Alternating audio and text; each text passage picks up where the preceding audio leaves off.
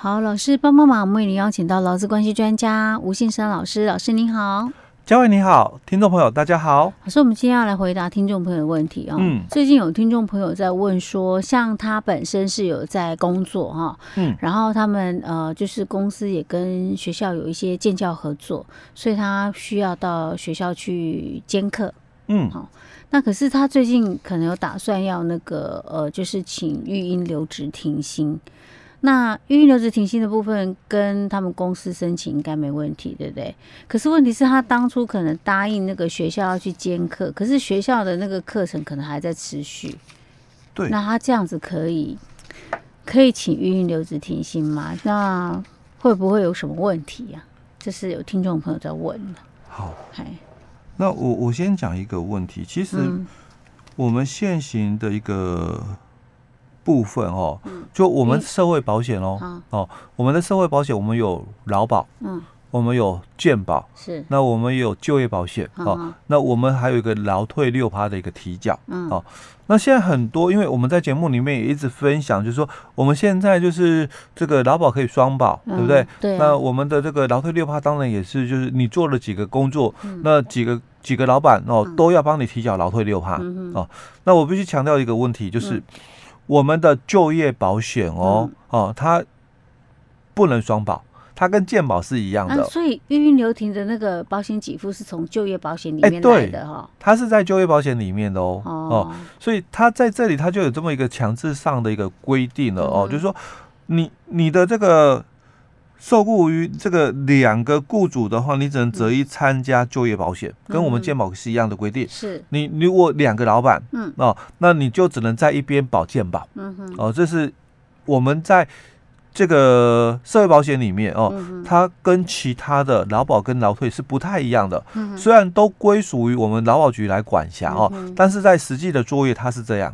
是哦，因为我们大多数的这个朋友哦。嗯也对于这个就业保险比较不熟悉、嗯、哦，因为所有的这个经办嘛，嗯、都是在劳保局经办，对啊，就会以为说都是全部都是劳保局这边，就是同一一个。哎，对，我们有没有想分？它有分这么细？哎，对，嗯、哦，所以它是有不一样的一个部分哦、嗯、哦。那我们的这个就业保险，它的这个给付的一个种类、嗯、哦，主要就有五种哦。嗯、第一个。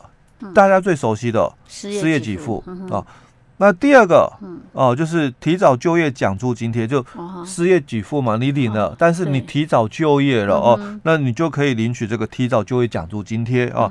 那第三个职业训练生活津贴啊，那这这几个哦，在我们前几集哦也分享过，因为刚好在一百零九年第三次的这个就服以及的这个对数科里面考试有哦。好，那。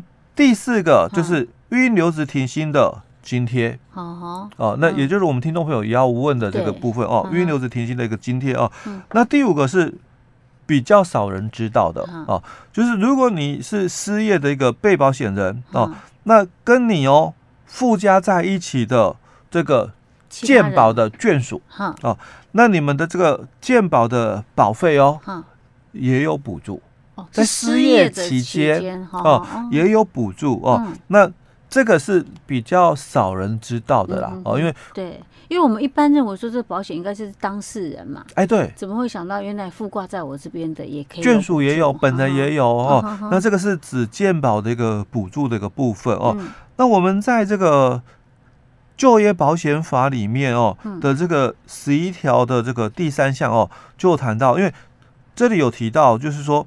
他必须是一个失业的一个情况哦，嗯、那我们就有这个拿着这个非自愿离职证明书，嗯、就去这个我们的这个主管机关那边哦，嗯、申请那个失业补助嘛哦，所以在十一条的这个第三项里面，嗯，他又谈到了什么叫做非自愿离职，嗯哦，所以他说第一个哦，当我们的这个被保险人劳工哦，因为投保单位的官场，嗯。哦，或者是迁厂。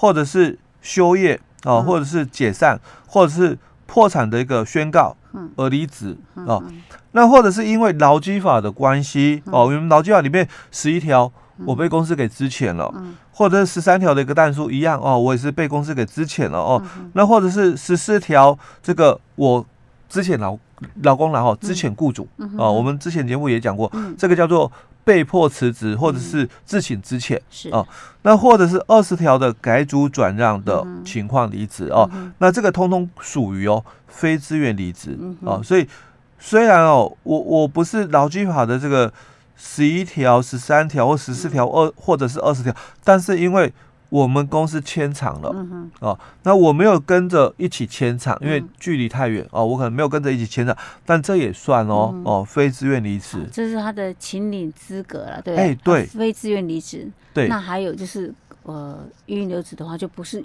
不是非自愿离职，他是申请育婴留职没错，没错哦，所以我们的这个听众朋友他所提出来的一个问题哦，嗯、那他就谈到了说。那我我现在哦，哈，我有两份工作哦。那我在 A 公司上班，那我也在 B 公司有兼职。那我在跟我的 A 公司哦申请预留职停薪哦，那可不可以？当然，你只要任职哦满六个月以上哦。那我们现在主管机关他的认定标准是，就算没有满六个月以上，你公司要优于法规答应他留职停薪哦，也可以哦。只是说我们的这个主管机关哦，就我们。劳保局这边的补助了哦，你你你可能任职三个月、四个月，你要留职停薪可以，育婴留职停薪，但是我们主管居然对你的补助也是等哦，就是你满六个月满六个月之后哦，他才有给的哦。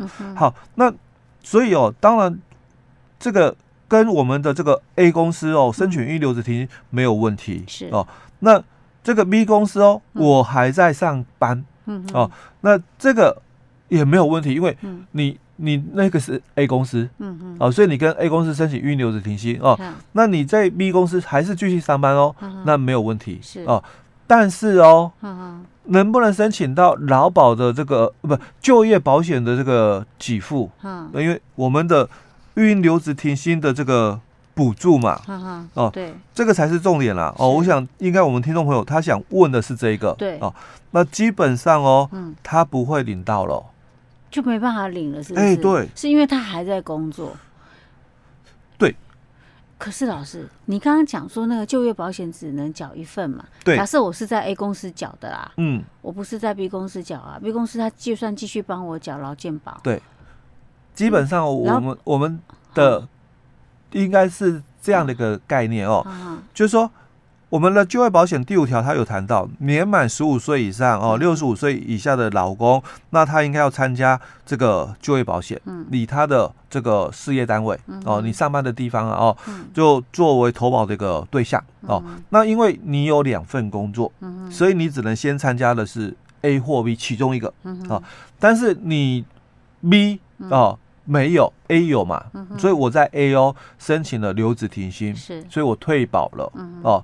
那退保的一个情况，我们讲假设他他也可以选择啦哦，嗯、就是继续保哦，嗯、但是但是你的旧保这个部分哦，嗯、我我们看出来就是说，哎，那你就这个没了，那基本上。嗯就应该回到哦，因为我是两个择一投保哦，哦那我应该就要回到 B, 去了哦，哦，按、啊、你就有工作了。虽然是虽然我讲就是说，嗯，我们可能会继续参加，嗯，哦，就是你可以选择继续在 A 公司嘛参加劳健保的那个部分嘛，嗯、对不对？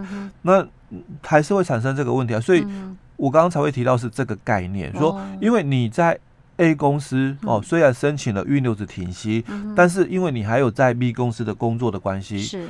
那你就不会领到育婴留职停薪的一个给付喽。是我本来有时候可以糊弄过去说，就跟我们的失业给付是一样的 条件啊，因为你你现在 A 公司被资遣了，嗯，那你拿了非自愿离职证明书，你想要去跟我们主管机关申请失业给付，嗯，但是因为你还有一个你还有另外一个工作 B 公司兼职，嗯，那你就拿不到了这个失业给付的部分。好，所以这也是现在如果很多人可能他不止一份工作的时候，哎，对，可能你要考虑到的问题，有些时候。你要做一些选择了，嗯，OK，因为我我们的这个社会保险的一个给付哦，嗯、它是一个补助的一个概念、嗯、哦，所以你必须都完全没有任何的收益了，嗯，那我们才给你这样的一个补助。哎，老师，那如果说假设他，比如说他他先申请预留职停薪，那因为他另外一个。B 的这个工作还在做，好吗？嗯、那这段时间可能没有没有办法申请津贴。对可是假设他 B 的工作到时候结束了，结束了，嗯，那他的 A 的那个 A 公司的留职停薪还是在这期间内，对应该就可以开始申请，欸、就可以领了吧？对，比如说他可能在 A 公司哦，我申请了一年或两年的预留职停薪，那可能半年之后，我的 B 公司也结束了哦，当然我就又符合这个请你的一个资格哦，那我们。当然，劳保局那边就会开始核发你这个六个月的这个呃预留职停薪的一个津贴，是哦。当然，前提也是小孩子没有满三岁以前。嗯哼，哦，OK。所以就是他可能在他有另外第二份工作的这段期间是没办法请领的啦。可是只要过了这个时候就可以，就又符合资格了。OK OK，好。所以这个可能很多朋友可能。